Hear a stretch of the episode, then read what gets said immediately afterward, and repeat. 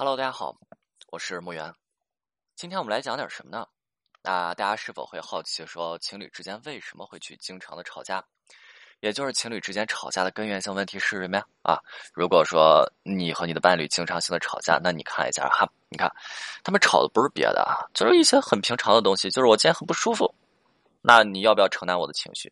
而你如果一旦承担不了我的情绪，那我这个情绪是不是要朝着你去啊？我还记得啊，我经常给大家推荐一本书，是叫做《为何家会伤人》。这本书当然有一个很经典的片段，就是是这样子的啊：妻子回家以后啊，她的工作很忙、很累、很疲惫，被上司领导去责罚、责骂。她回家以后，她希望的是她的丈夫可以去倾听她的这个情绪。结果丈夫呢，没有去倾听。丈夫在做一件事情，叫做快速的想要去给妻子把这个问题解决掉。结果最后。故事的最后就演变成了妻子的情绪直愣愣的朝着丈夫去了啊！本来是想要去跟吐丈夫吐槽抱怨一下，结果最后就演变成了妻子去抱怨丈夫，去跟丈夫说：“你总是不认真听我说话，你总是在贬低我啊！”最后变成这样子的发泄。那为什么会产生这样子的争吵？大家有没有考虑过这个问题啊？其实很多的争吵来源于什么？边界感这个词之前听过吧？我之前是有讲过的啊。我之前很喜欢讲这个，我之前举过两个例子。一个是人的亲密关系递进的过程当中，就像两个圆的距离，从相离到相切，最后再到相交，甚至之后的包含，这是人与人之间亲密关系递进的过程，对吧？在这个过程当中，两个人之间的距离是由远及近的，你最后突破的就是彼此的边界。你看两个圆，两个圆，这这圆就是边界啊，对吧？这画的这两两圆就是边界，那最终达到一种什么程度？达到一种什么境地啊？包含什么境地？你中有我，我中有你，这种境地是我们这边是国内所共同渴望的，国内所有人共同渴望的，就是那种你看在电影电视剧当中经常出现那种被人称之为玄之又玄的境界，什么你中有我，我中有你，感受一下啊，就像不像那种武林高手的那种手中无剑，心中有剑，什么万物皆可为剑，这里具体就变成了你的事儿，那是你的事儿，对吧？但是你的事儿也是我的事儿。那我的事儿呢？我的事儿是我的事儿，但是还是你的事儿，对吧？国内这种边界意识其实有时候是比较混乱的，混乱到什么程度？混乱到我跟你关系好，那自然的，咱之间的事情不要分的那么清。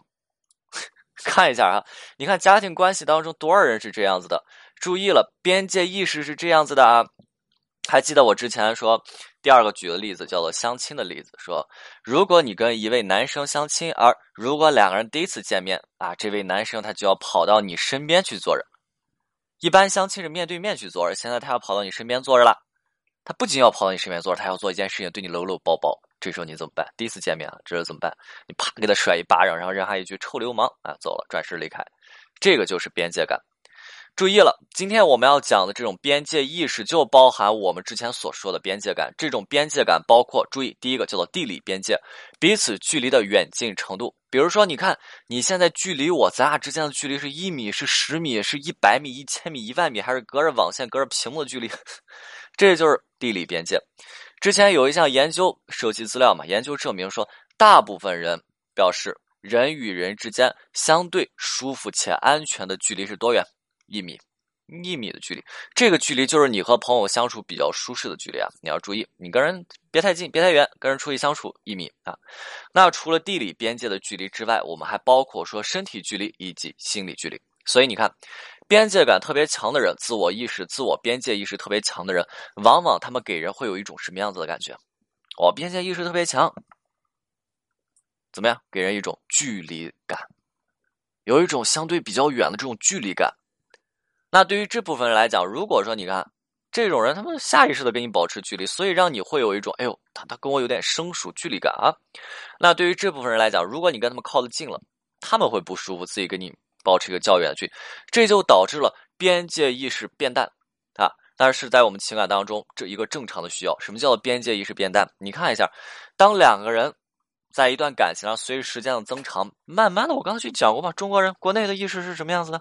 我的事就是我的事，你的事就是我的事，我的事也是你的事，叫做边界意识变淡。本来就是我的事，那你不要管。现在呢，那就我的事也是你的事，边界意识变淡，这是我们在情感当中一个正常的需要。但是对于我刚才来讲说，边界自我边界意识特别强的人来讲，这种边界意识变呃变淡，对于他们来讲是很痛苦的一个过程。为什么呀？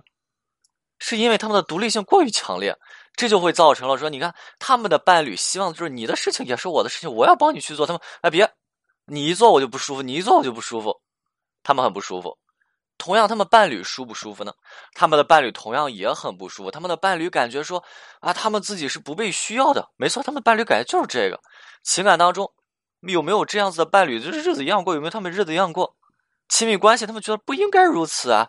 就是你不要跟我客气，你跟我客气是跟我的一种疏远，你不要跟我疏远啊！对于这样的情况，两个人之间爆发争吵和矛盾，是不是必然的呢？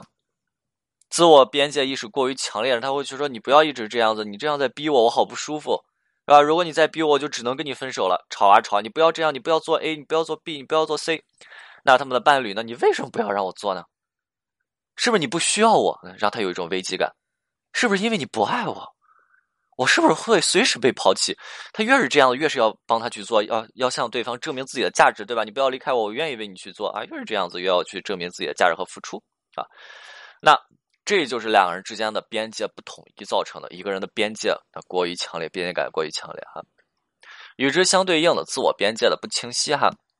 刚才讲的叫做过于强烈，还有一种不清晰叫做什么？过于淡了啊！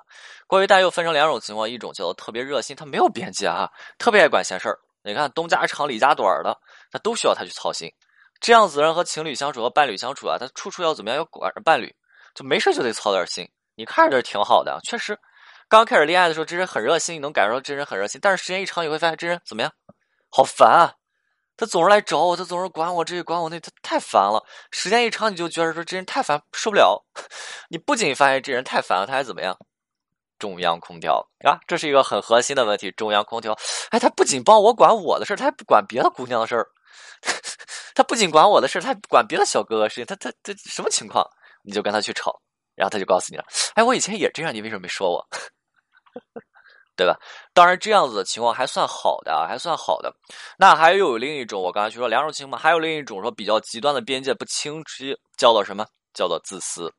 自私是这个样子，叫做我的边界是边界，但是你的边界就不是边界了。什么意思？就是我的事情你得帮我做，你的事情我不帮你做，对吧？我很有边界感，所以你的事情我不帮你做，对吧？你不应该对我有边界感，所以说我的事情你得帮我做。你看，讲到这儿啊，哈。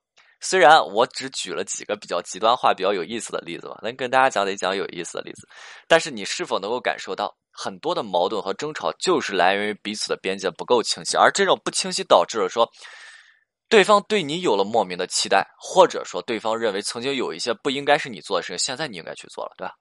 原来咱只是普通朋友，没事你做不做无所谓，但是咱俩现在是男女朋友，你得替我去做，你得为我去做，你应该去做。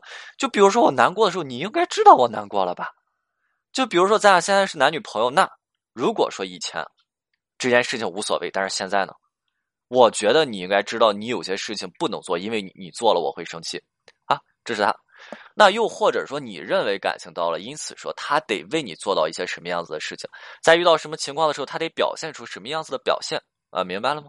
这个就是我刚才去讲过的心理边界。很多人恋爱的时候就想着说，对方是不是应该把所有的事情都告诉自己呢？注意啊，大家一定要注意，恋爱的过程当中，并不是让我们失去自身的独立性，也不是让你去捆绑对方的。他不是你的依附品，你也不是他的依附品。那这种心理边界的挖掘，你看啊，你什么都得告诉我，那这是不是去挖掘对方的心理边界，对吧？你我们要怎么样坦诚，没有秘密，站在道德制高点还要去谴责对方，对方是很不舒服的。那还有人生气的时候是这么表述的，说说，你看啊，你都不知道我内心是怎么想的，对吧？希望的就是彼此距离能够靠近啊，觉得说对方跟自己的这种心理、这种心理边界的距离有点远啊，你这种远的距离你是不对的啊，去否定对方，要去突破这种边界感。但是问题就是有矛盾的时候，你看啊，我们再去说，这个时候，但你提出这个点的时候，你的情绪过去的时候，对方心惊胆战啊。人在心惊胆战的时候，你看你是打开自己还是关闭自己的？你是要防御保护自己，你还是要把自己敞开出来迎接敌人的？肯定是关闭和防御，因此很多女生就发现说，哎，越是跟这个男生生气，好像这个男生越越越越木讷，越呆，为什么呀？没有能量了，能量都干嘛去了？能量都在在在在这去防御自己，哎，我做的是不对的，都是谴责自己去了，对吧？因此这个时候不舒服的时候，你别让对方猜啊，这样子的状态不要去要，你一个给对方去框起来下个定义，对吧？你这这什么？你是我的谁谁谁，那你就一定你就应该做到谁谁谁。那边界感的问题，那清楚了吗？在遇到问题的时候，在遇到矛盾的时候，注意啊，你一定要去控制好、调整好自己的心理边界感。OK，今天内容就到这里，我们下次再见。